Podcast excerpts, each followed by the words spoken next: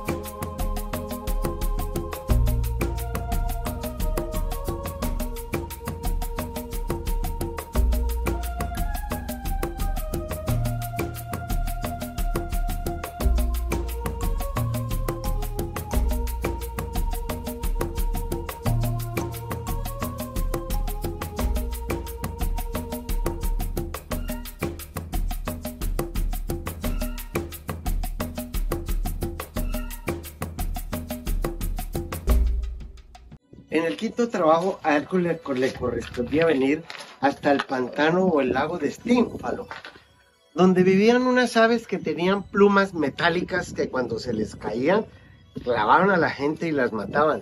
Y tenían picos de hierro y también garras de hierro y sus excrementos eran venenosos.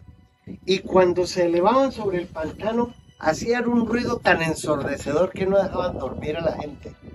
He ahí precisamente lo que ahora tiene que controlar Hércules en sí mismo, el ruido del ego. Porque una cosa es el ego en Leo y otra cosa es la charla mecánica, el ruido de solo hablar de yo y de yo y de yo. Es como cuando alguien se pone a hablar y solo habla de sí mismo y de sí mismo y de sí mismo y nada más que de sí mismo. Y eso también es parte de ese ruido del ego. Pero que hay algo clave. En nuestra carta astral, Mercurio es la mente inferior. Inferior no significa que sea bruta, no. Significa que es la mente que usamos todos los días. Algo que ya es mecánico. Como la charla mecánica, el bla, bla, bla, bla, bla de las aves. Que solo es criticando a los demás, hablando de los demás, pero no ve en sí mismo el ruido que en ese momento está haciendo. Luego viene la mente superior regida por Júpiter, y esa es la mente que nos conecta entre la mente inferior y la mente universal que es regida por Urano. Precisamente Atenea le dio un cencerro a, Hércules y le dijo, cuando llegues al lago, toca con este sonido y verás cómo se elevan y así las puedes matar. Y, y empezó a darles tantos flechazos, pero eran demasiadas.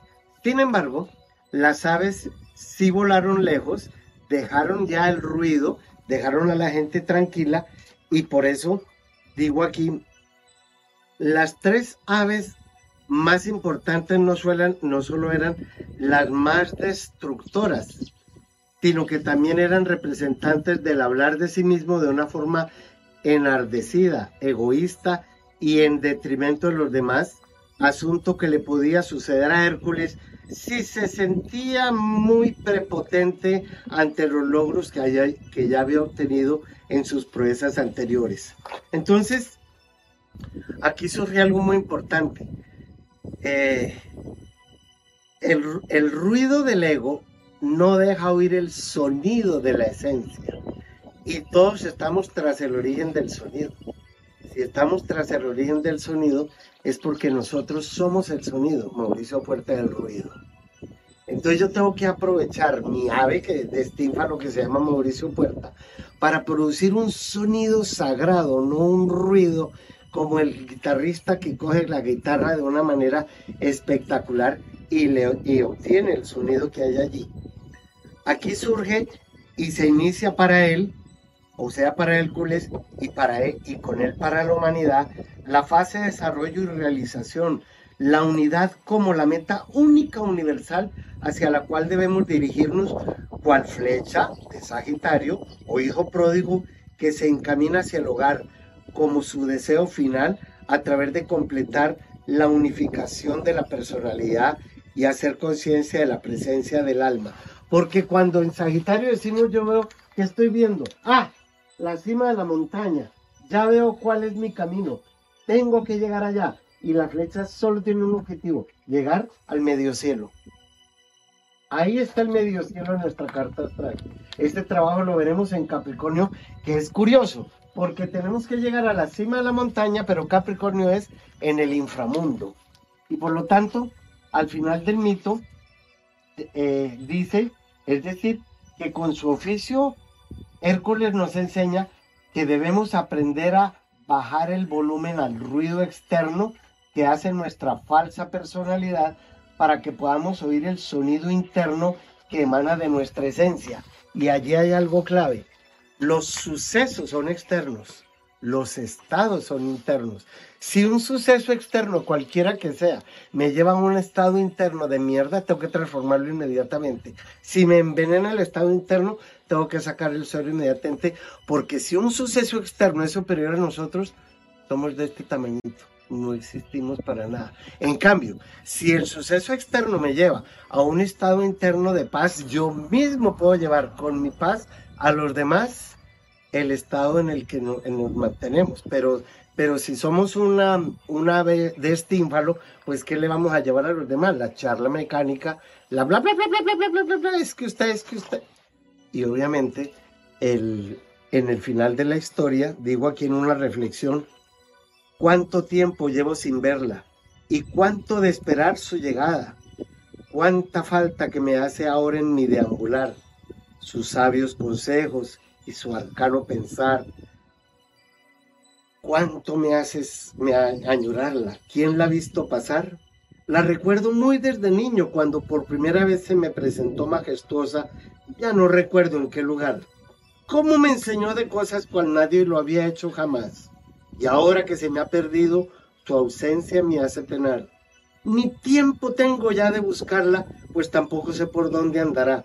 Tan solo siento que estará muy triste porque conmigo, conmigo tampoco se ha vuelto a topar cuánto crecimos juntos más allá de, tan atrás. Y ahora, entre tanto ruido, ni siquiera la puedo escuchar. Que estoy rodeado de gente, que estoy rodeado de ruido, que yo produzco ese ruido, esa es toda una verdad. Y es por eso que me hace tanta falta mi vieja amiga, la soledad. Como la de este paisaje, donde podemos bajarle el volumen al ego y escuchar la esencia.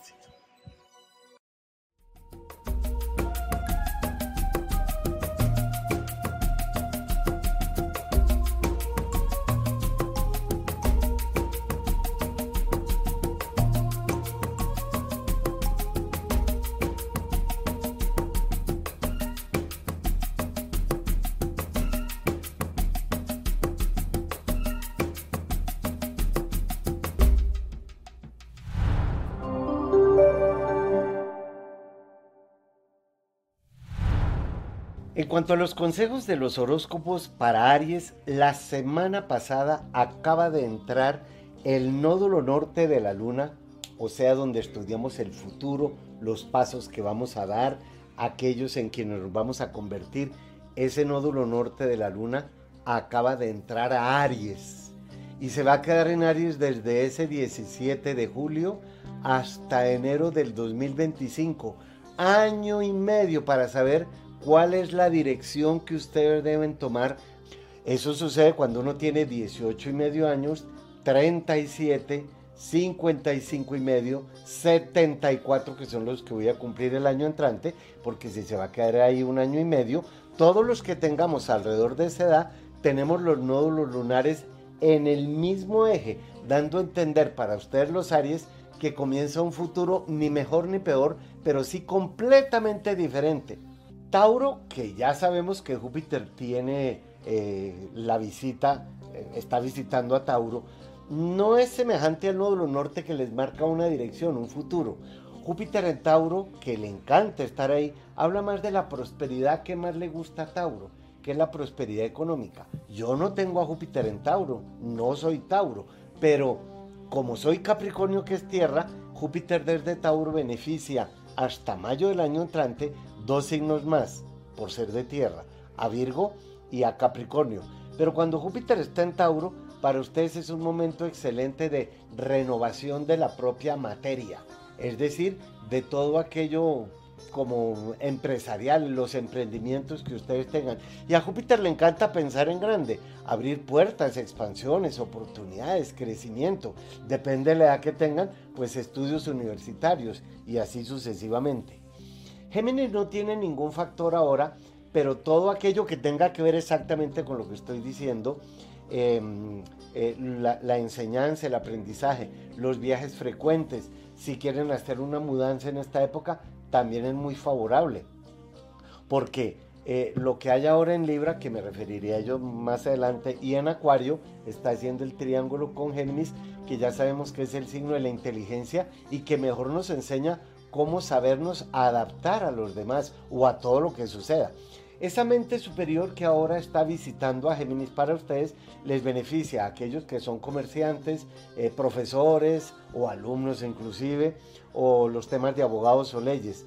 Piensen en aquello porque el, el tema de Géminis siempre tiene que ver con la comunicación con las demás personas y llegar a acuerdos. Y todo lo que tenga que ver con contratos y convenios los favorece mucho.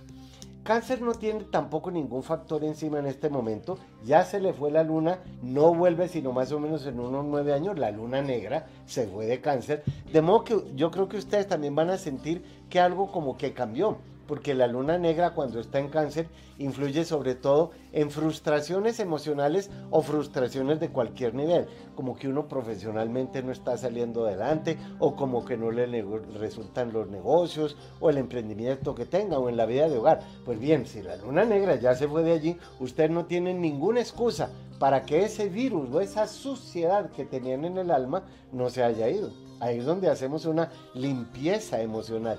Y esa limpieza emocional empieza por que si nada los afecta a ustedes, si nadie los afecta, tampoco tienen que perdonar a nadie. Y esa es una cosa maravillosa.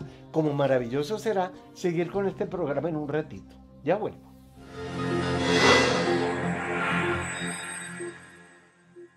Hola, querido público. Estaré en Miami entre el 27 de julio y el 5 de agosto próximos para atender sus consultas presencialmente para definir no solamente sus inquietudes, sino inquietudes que tengan acerca de otras personas. Llámenme entonces al 305-380-6062. He creado una aplicación en donde el servicio de buscar pareja es muy especial. No importa el sexo ni el género. La aplicación nos va a dar la posibilidad de comprender cuál es esa persona con la que estamos sincronizados esa aplicación la encuentran ustedes ahora como uno de mis servicios astrales. En el tránsito de la semana quisiera referirme a una conjunción muy femenina que hay hoy en día. La luna negra y Venus están juntitos en Leo. Y quisiera referirme a eso porque en términos mitológicos hebreos, Venus viene a ser como Eva, la esposa de Adán, que sería Marte. Pero la luna negra sería como la serpiente, literalmente Lilith. Y como la Iglesia Católica se encargó de por debajear tanto a la mujer, bueno, no solo la Iglesia Católica, en la mitología griega también Pandora fue la mujer que trajo los males a la humanidad, y así sucesivamente. Eh, la luna negra en conjunción con Urano es como cuando, a ver, vamos a poner una idea. Yo tengo una mujer, mi esposa es Eva, pero tengo una amante la amante es la luna negra. ¿Qué ocurriría en mi caso si mi mujer y mi amante se vuelven amigas íntimas? Creo que el perjudicado soy yo. Pues eso fue lo que hicieron Eva y Lilith o la luna negra con el pobre de Adán y acabaron con él porque era un tarao total.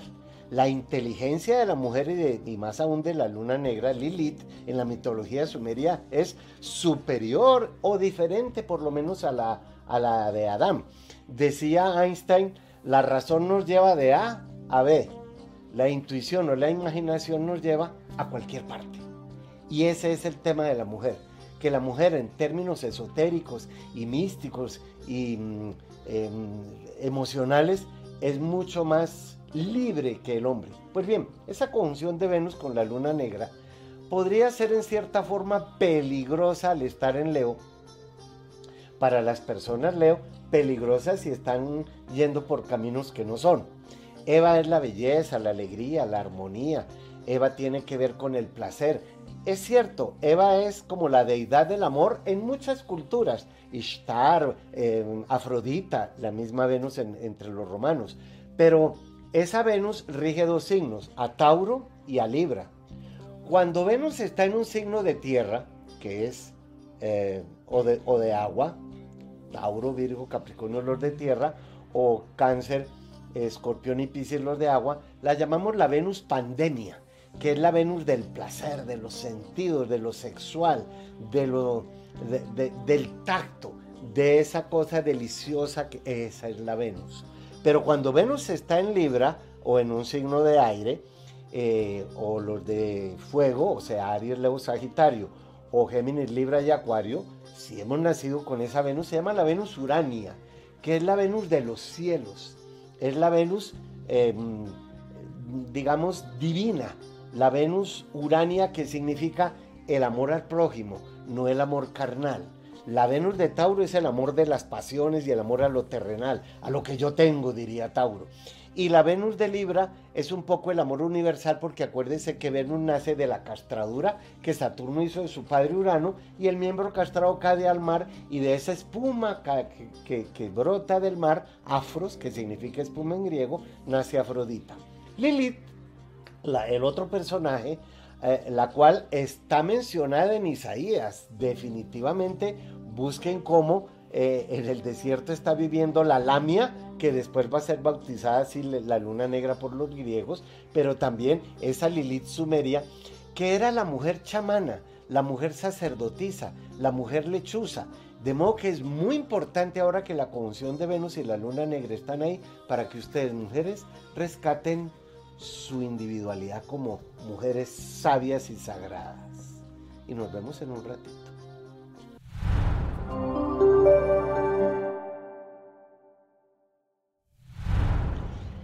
En los consejos para Leo ya sabemos que la luna negra y Venus van a estar ahí.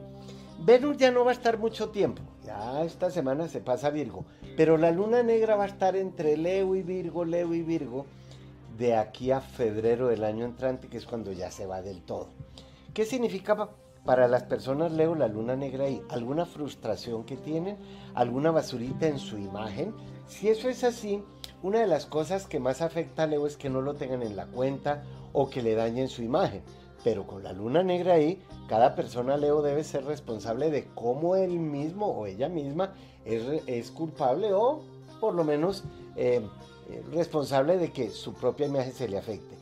Y como todo lo que tenga que ver con las amistades y los grupos y los trabajos sociales y los recursos humanos y ser líder para ustedes les interesa, ojo con lo que están haciendo. Mercurio acaba de entrar a Virgo y le encanta estar allí aun cuando Mercurio rige más a Géminis que a Virgo, Sin embargo, si Virgo es lo concreto, lo sólido, lo analítico, el signo más perfeccionista del zodíaco, como si se hubiera tragado una varilla y no se tuerce para ningún lado, porque es el signo más eficiente todo el zodíaco, al menos ahora que Mercurio está ahí, la inteligencia que la rige Mercurio, porque es la mente personal, al estar en Virgo los lleva a tener ideas que pueden concretar ahora.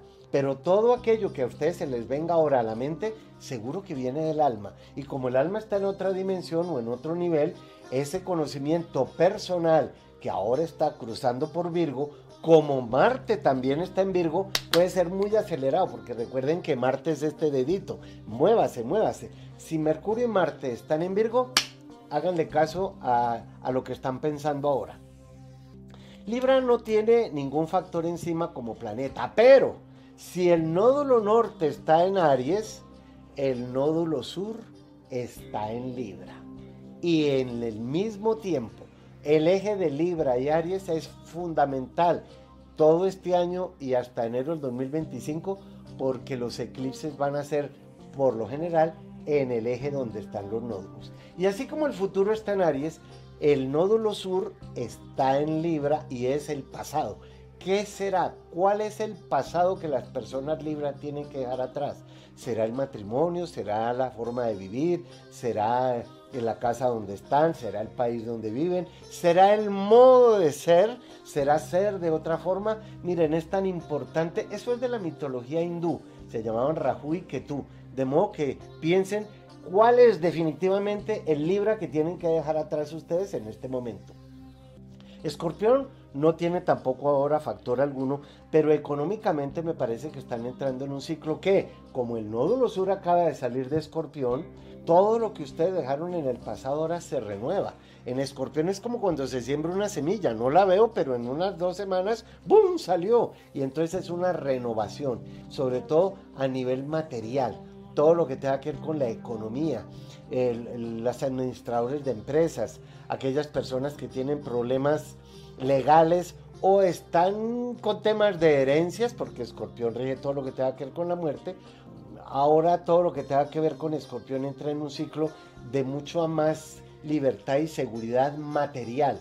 Y como son tan intensos y tenaces, porque tienen las tenazas de la intensidad, pues ahora no, no retrocedan en nada de frente, pero sabiendo qué es lo que están haciendo para que de pronto no caigan en alguna trampa insospechada.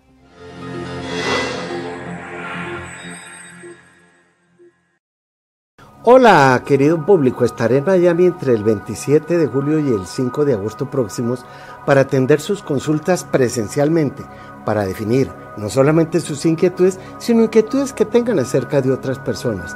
Llámenme entonces al 305-380-6062.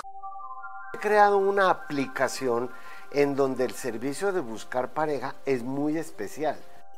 No importa el sexo ni el género. La aplicación nos va a dar la posibilidad de comprender cuál es esa persona con la que estamos sincronizados. Esa aplicación la encuentran ustedes ahora como uno de mis servicios astrales. En la respuesta al público me escribe Guti Gutiérrez, quien es Aries, y me pregunta que qué debe estudiar y desea cambiar de profesión. Oye, pues el nódulo norte te acaba de entrar Aries, es perfecto. Es el futuro que se aproxima después de 18 y medio años de no estar ahí. Pero, ¿qué podría ser? Pues pues tocaría hacer toda la carta porque no es solamente que tienes en la casa 10, pero se me ocurre ahí, pues todo lo que tenga que ver con, hay diferentes profesiones, las leyes, la arquitectura o la psicología, mira lo diferentes que son. Miriam, que dice que es escorpión y en Lima, dice que quiere saber cómo le va a ver en lo económico y a dónde podrá ir por mi cumpleaños para darle un revés a mi vida. Pues no tienes que ir a ninguna parte eso de irse a pasar un cumpleaños a otra parte, a mí personalmente me parece imbécil. Yo llevo más de 50 años estudiando astrología y siempre lo digo, nunca me he tenido que ir a otra parte a pasar un cumpleaños. Ahora, a mí yo no lo necesito, tal vez en mi modo de ser está así. Si ustedes creen que lo necesitan, pues imagínense las mil millones de partes del mundo donde hay. Y lo único que sí sé es que siendo escorpión, por lo menos ya dejaste una parte de tu pasado atrás, no importa dónde vayas. Marisol Canero, que es eh, Tauro, eh, se jubila y desea cantar como hobby. Oye, oye, Aries rige la cabeza, porque es lo primero que sale del vientre de la señora que crees que es tu mamá. Luego sale Tauro, que es la garganta. ¡Ay! El canto está aquí, tú eres Tauro. Y estamos en el año de los Tauro. Oye, no es como hobby cantar, no señora. Tú tienes que pertenecer ahora a un grupo en el cual puedan valorar ese arte que tú tienes al, al, el verbo que se hizo carne, el sonido que sale de ti. Y si te estás jubilando, pues no le tienes que pedir permiso a nadie, ¿no? Excelente. Angioli dice que es Sagitario y que le gustaría saber cómo será su economía. Está pensando en trabajar en consejería como emprendimiento. Perfecto. Y te lo digo así, perfecto, porque Sagitario rige los consejeros, los consultores, los guías, cualquier guía, sea un guía espiritual o un guía turístico o alguien que nos da la mano. Al fin y al cabo, Sagitario es el centauro Quirón, que ya sabes que en griego significa mano. La consejería es uno de los temas principales que tiene Sagitario. También serías muy buena profesora, por si algún día quieres incursionar en esos temas. Ahora, Jesse Marx dice que es nutricionista y quisiera estudiar algo o poner un negocio. que qué le recomienda? Y además es del 8 de abril, pues tienes el futuro en Aries. Y si eres nutricionista, ¿no será que puedes montar un negocio, un restaurante, que son muy esclavizantes, pero un negocio de productos naturales o orgánicos? O ahora que el nódulo norte está en Aries, pensar en productos naturales, tanto de alimentación como belleza, e importar o exportar. Lo único que sé es que ese nódulo norte en Aries va a activar tu fuerza de voluntad, el dinamismo, la guerrera que tú eres para ir dejando una etapa de tu pasado atrás. Qué bueno, ¿no? Luz Adriana Niño, que es Pisces, le gustaría saber sobre su casa de la pareja, que tiene un hijo de 13 años y se separó del papá hace 6. Pues mira, ahora Saturno precisamente está en Pisces, está en tu propio signo y va a estar hasta febrero del 2026. Cuando Saturno pasa por un signo, es como que la vara del retén la bajan para que uno mire hacia los lados o para que le digan prohibido, no siga por donde va, devuélvase. Y me parece que, eh, ojo, ahora tienes la luna negra también sobre la luna negra. Y eso significa que de aquí a febrero hay una renovación emocional que tienes que hacerla tú misma para que llegue quien debe ser. Alicia dice que nació en Valencia, España. Es cáncer y obviamente como buena cáncer, porque ese es el tema de ella, dice que quiere cambiar de vivienda y marcharse a las Canarias. Pues sí, hazlo definitivamente, hazlo, porque como ya la luna negra se fue de cáncer, no hay nada que te frustre en este momento y más si tiene que ver con tu capacidad de vida de hogar porque cáncer es el signo que más añora, todos lo necesitamos, pero cáncer más que nadie, el caparazón del caracol, el caparazón de la tortuga, el caparazón del cangrejo, todos animales de cáncer. Estás entrando en una época fantástica para vivir donde quieras, porque ya la luna negra no está encima tuyo. Ya regreso, no se vaya.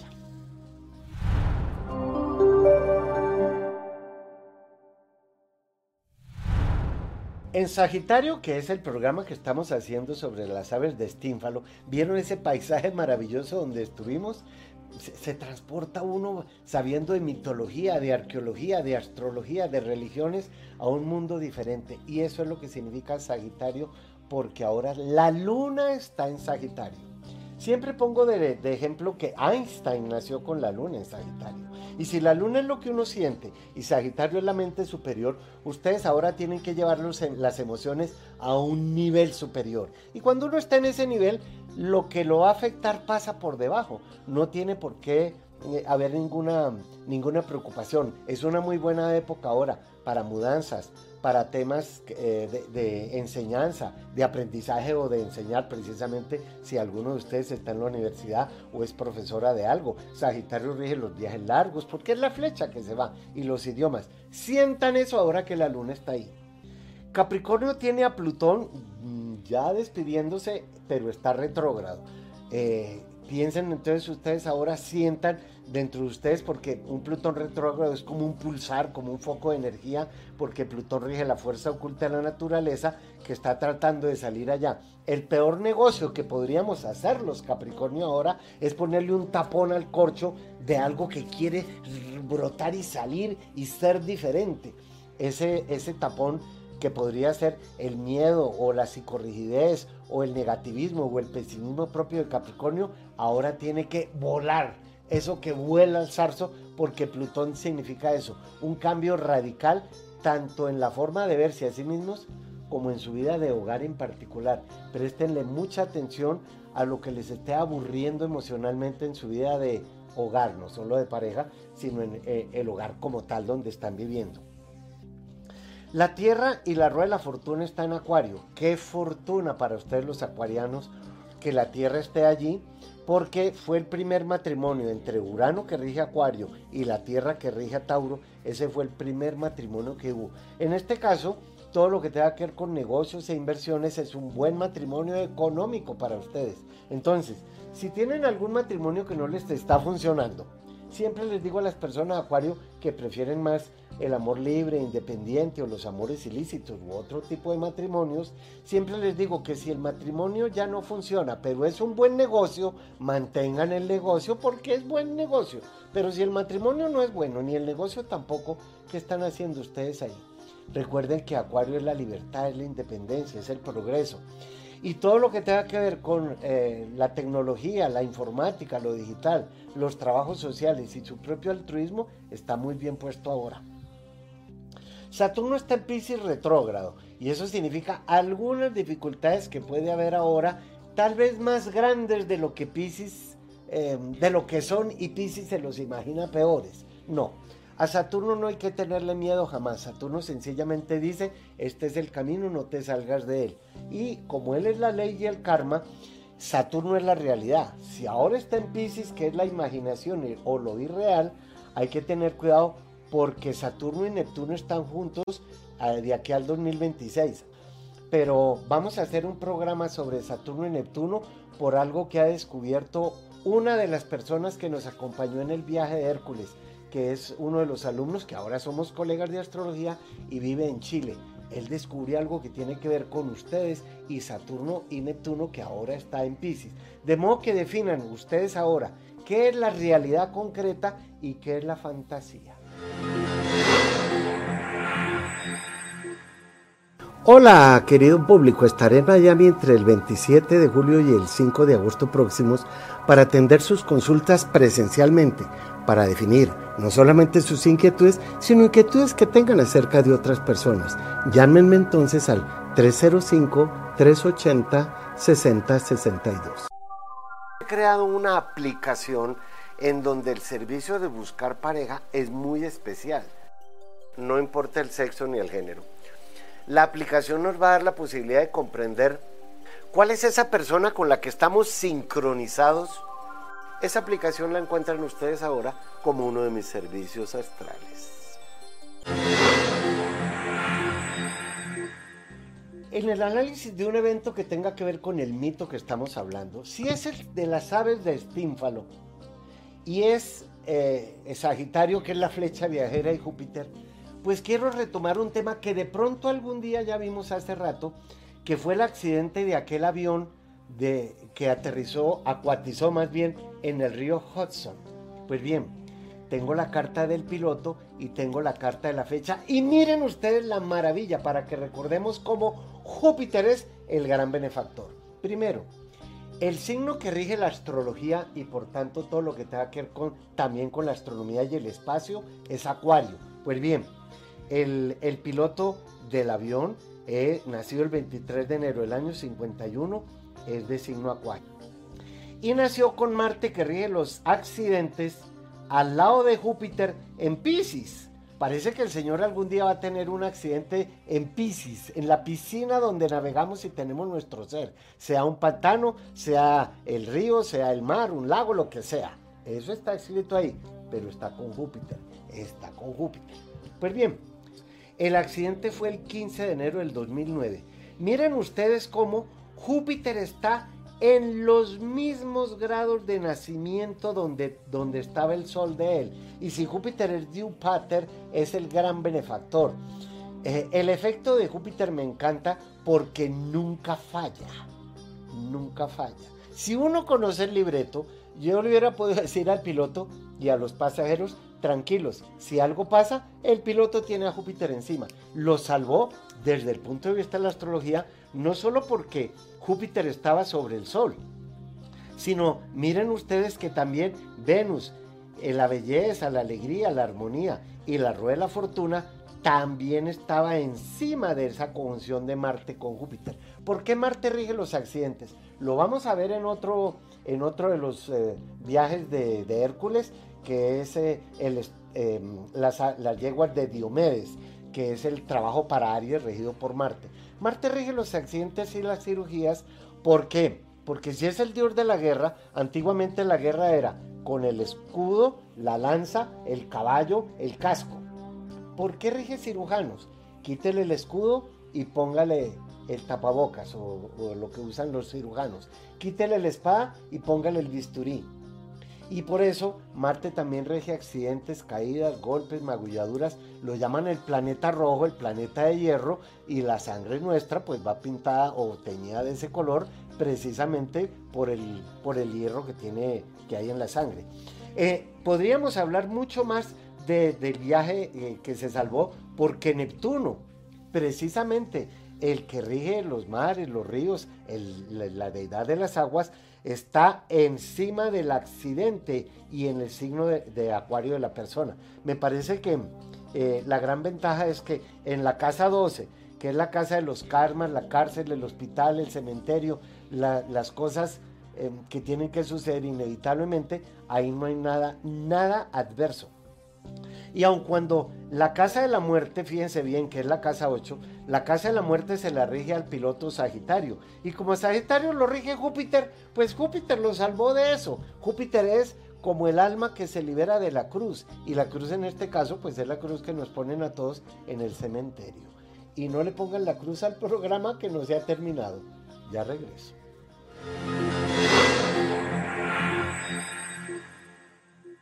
Hola, querido público. Estaré en Miami entre el 27 de julio y el 5 de agosto próximos para atender sus consultas presencialmente, para definir no solamente sus inquietudes, sino inquietudes que tengan acerca de otras personas.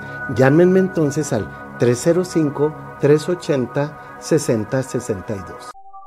He creado una aplicación en donde el servicio de buscar pareja es muy especial. No importa el sexo ni el género la aplicación nos va a dar la posibilidad de comprender cuál es esa persona con la que estamos sincronizados. Esa aplicación la encuentran ustedes ahora como uno de mis servicios astrales. El viaje de Hércules nos dejó a nosotros muchas enseñanzas, a las 12, a los 12, seis titánides y seis titanes que hicimos el viaje.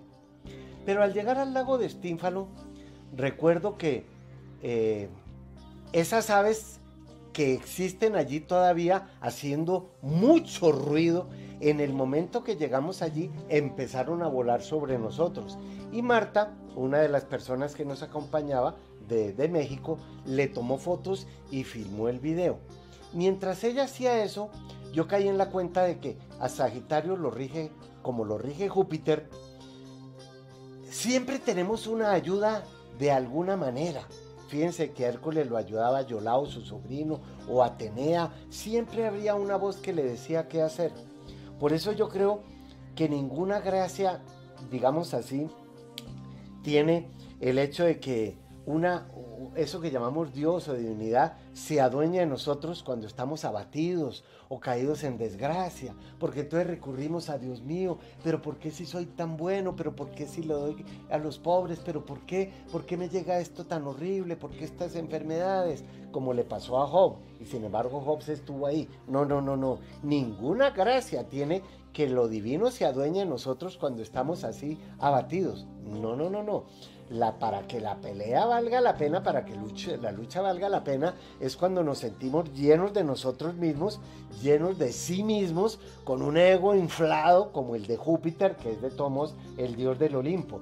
Ahí es cuando vale la, eh, la pena la lucha, porque si uno está abatido es o por falta de fe en sí mismo, o porque está renegando de la vida, o porque se resignó a ella y resulta que Sagitario nos enseña que la flecha no puede detenerse, como tampoco se detendrá este programa en el próximo viaje de Hércules.